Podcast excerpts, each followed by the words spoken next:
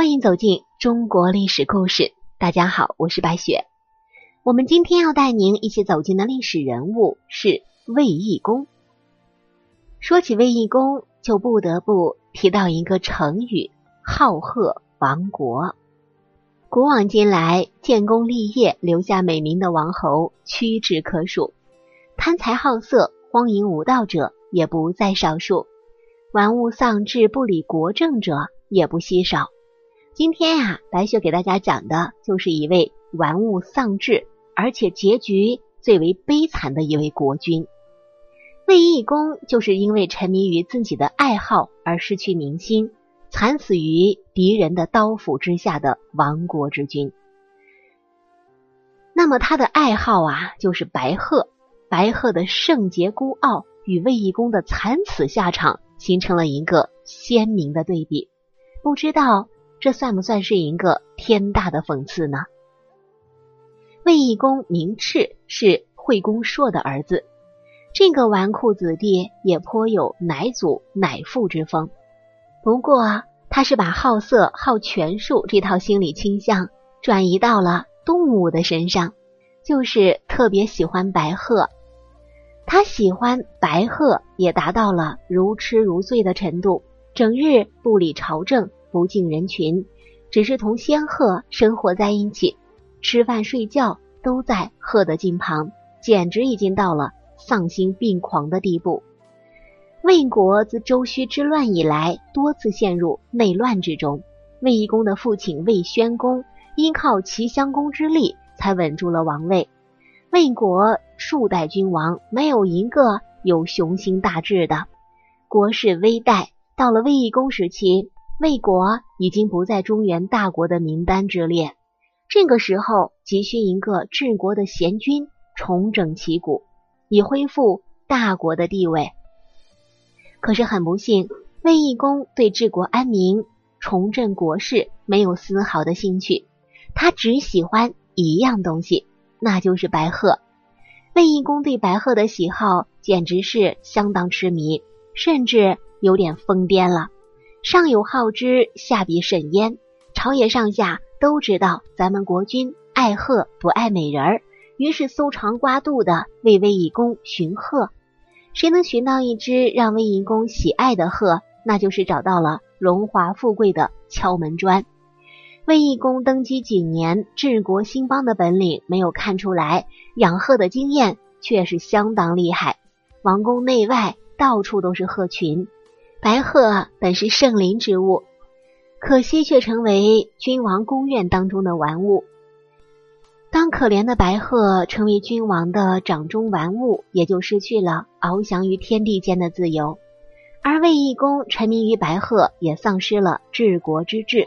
不仅是白鹤的悲哀，也是卫懿公的悲哀吧，更是魏国子民的悲哀。然而，这样的悲剧依然继续着。对一种事物沉迷过甚，便会做出疯狂甚至是疯癫的事情。卫懿公太爱这些白鹤了，他把不同的鹤像官阶一样分成不同的品阶。上等的白鹤封为大夫，待遇与大夫相同，白鹤们的食宿要比老百姓好很多。为了给他养的宝贝们提高生活水平，卫懿公不惜加征各种税收。老百姓食不果腹，衣不蔽体，他全然不把老百姓放在心上，只有自己的鹤们才是最重要的。更有甚者，卫懿公外出游玩，也必须带着这些宝贝鹤，给他们安排豪华的车马。凡事都应该适可而止。养鹤本是陶冶情操的业余活动，可是卫懿公却要把它做到极致。白鹤展翅便可以翱翔，可是他非得让那些白鹤乘坐足以显示地位的车马。好在卫懿公身边还有几个忠顺之臣，大夫石趁子是忠贤之后，石趁子的搭档宁肃也是一个贤臣。这两个人多次劝谏卫懿公要以国事为重，但是这位好贺的国君却从来都是置若罔闻。当卫懿公专心在宫苑中养鹤的时候，北边的北狄部落却在磨刀霍霍。北狄首领叟蛮听说齐桓公远征孤竹，非常生气，想给中原各国一个下马威，于是率军南下，兵锋直指魏国。当魏懿公悠闲地带着宝贝鹤们游玩的时候，边境飞来急报，敌人大举入侵，势头猛烈，无法抵挡。魏懿公惊惶无措，情急之下让老百姓入伍抵挡来犯之敌。可是没有几个人愿意保家卫国。魏懿公命令地方长官把那些不愿入伍的人抓起来，义正言辞地问他们：大敌当前，为何不肯参军入伍？老百姓却说：抵御敌人的入侵不需要我们，只要一件东西就可以了。魏懿公以为这些人有破敌的妙招，慌忙问道：什么东西？众人齐答道：就是您的鹤啊！魏懿公说。怎么可能？鹤怎么能打仗呢？众人回答说：“鹤既然不能保家卫国、守四方安宁，但是您的鹤却比我们生活的都好啊，养尊处优。我们老百姓的死活，您何时关心过呢？”魏懿公听完，心凉了一大半。过去几年沉迷于闲云野鹤之间，大失民心，悔之晚矣啊！魏懿公决定把那些宝贝鹤们遣散，以收民心。大夫石趁子到街市向百姓解释说：“国君已然忏悔了，现在把白鹤都放飞了，希望大家能够同心协力的赶走外敌，保家卫国。”百姓们看着散去的鹤群，稍微相信魏懿公的确是改邪归正了。于是魏懿公也决定御驾亲征，让石趁子代理国政。宁肃负责国都的防御工作。布置完毕之后，魏懿公与两位大夫挥泪道别。魏懿公率军奔赴前线，临时召集的军队没有经过任何的训练，战斗力可想而知。更关键的是，魏懿公已经很久不理国政了，失去民心，没有人愿意为这样的国君死战。这样一支军队如何抵挡敌人数以万计精兵的进攻呢？魏懿公的先锋将军瞿孔是个有勇无谋的人，见对方阵容孱弱，便击鼓进军，结果陷入敌军的埋伏圈，魏军一时陷入混乱之中。士兵们本来就无心作战，此时遇到精悍的敌兵，更是溃不成军，纷纷逃亡。卫懿公被重重包围。瞿孔让卫懿公乔装成士兵逃跑，卫懿公决心以死谢罪。结果啊，魏懿公被敌兵剁成了肉泥。也许此时他豢养多年的白鹤正在天空看着昔日主人的惨状。前线的魏军已经是全军覆没，敌兵来势汹汹，国都防御空虚。石趁子和宁肃带着魏国的攻士连夜出城逃亡。敌兵长驱直入，而魏国都城已无城防。敌兵入城之后，烧杀掳掠，百姓死伤无数。王宫府库中的金帛尽数为敌兵掳走。内义公因为好贺而失去民心，结果落得一个生死国灭的下场，实在是令人扼腕叹息。但是咱们的故事到这里还没有结束呢。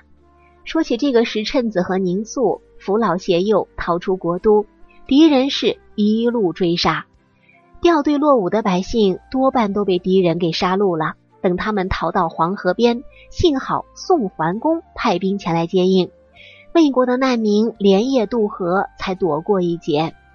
到达共邑之后，清点人数，发现只有七百三十人，可见这一战对魏国的打击究竟有多大。加上共腾两地的民众不过五千，虽然国都已经陷落，但是王室的香火还在。先君已死，当务之急是另立新君。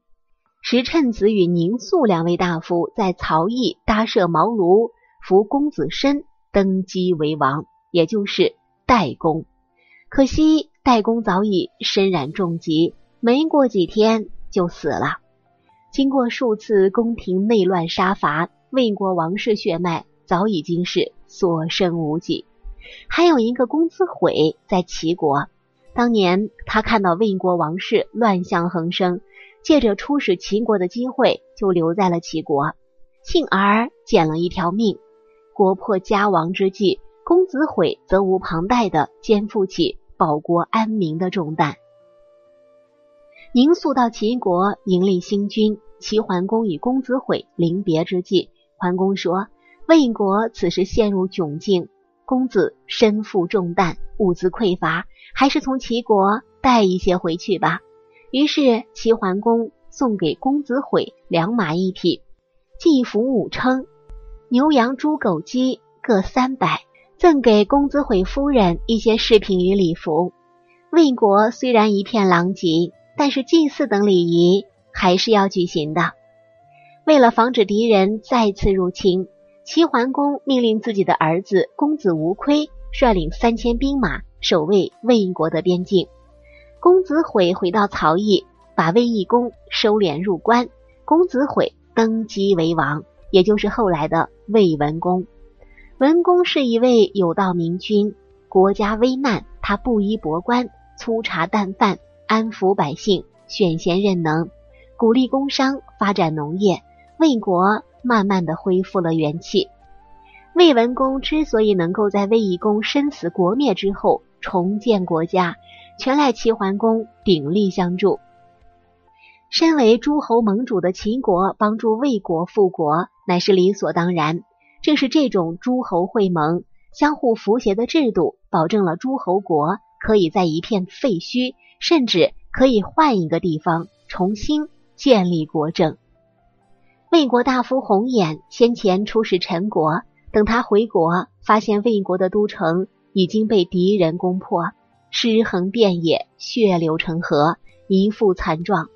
幸存者告诉红眼说，国君已经战死，尸体还没找到。红眼便出去找卫懿公的尸首。不远处发现卫懿公的大旗，在旁边不远处，一个宫廷内侍在呻吟着。他指着一堆肉泥，告诉红眼说：“这就是国君的尸体，血肉模糊啊，只有肝还是完整的。”红眼拿出刀，开肠破肚，取出肝脏，把卫懿公的肝脏放进自己的身体里，拿自己的身体给义公做了棺材。没过多久，红眼就死了。红眼是忠心可嘉，只是为了这么一个好贺失国的国君而死，到底值不值得呢？好了，朋友们，咱们本期的故事到这里就结束了，感谢您的收听。喜欢的朋友欢迎点赞转发，也欢迎您评论留言。下期我们将带您走进土木堡之变的故事，这段悲痛的历史，我们是一定要了解它，也要铭记它的。我是白雪，下期再见。